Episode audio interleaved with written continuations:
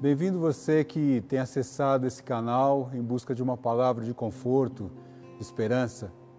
É interessante que quando você lê um texto bíblico, uma carta, por exemplo, você não tem diretamente a fala de quem a escreveu, não, mas por espelho, ou seja, pelo que o autor escreve, você tem uma ideia por quais problemas eles passavam, quais eram as, as suas dúvidas, quais as inquietações. Ah, me chama a atenção aqui na carta aos Tessalonicenses, por exemplo, que Paulo escreve várias vezes no capítulo 2 sobre a atitude que tanto ele como Silas, Timóteo, tiveram quando estavam juntos com aqueles irmãos. Paulo escreve o seguinte: Nós não tentamos enganar ou usar de algum truque com ninguém não tínhamos motivos ocultos quando nos aproximamos de vocês.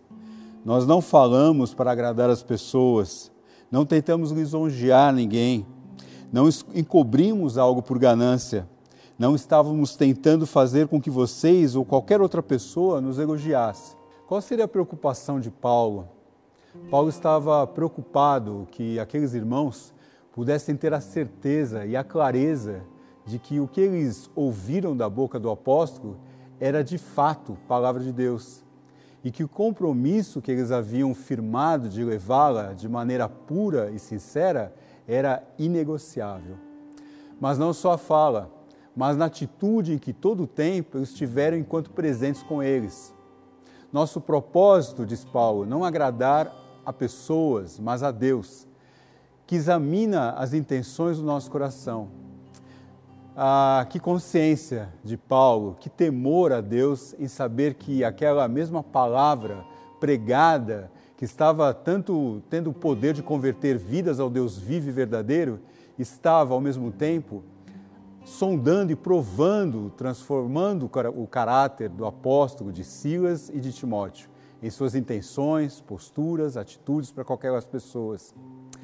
Em uma época de acesso a tanta informação, seja pela mídia, internet, meios de imprensa, mas que na, na proporção, na mesma proporção dessas informações, podem estar sujeitas a tantos interesses, distorções, manipulações.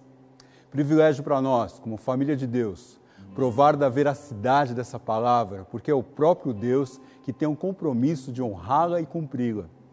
Que possamos usufruir do acesso direto a essa palavra, lendo, estudando-a, checando e nos tornando cada vez mais equilibrados, alinhados e seguros nele. Eu quero ter essa mesma consciência e viver esse, essa mesma transformação diária de proclamar essa verdade e ser transformado por ela, dia a dia nas minhas atitudes, provando e sendo provado pelo próprio Deus.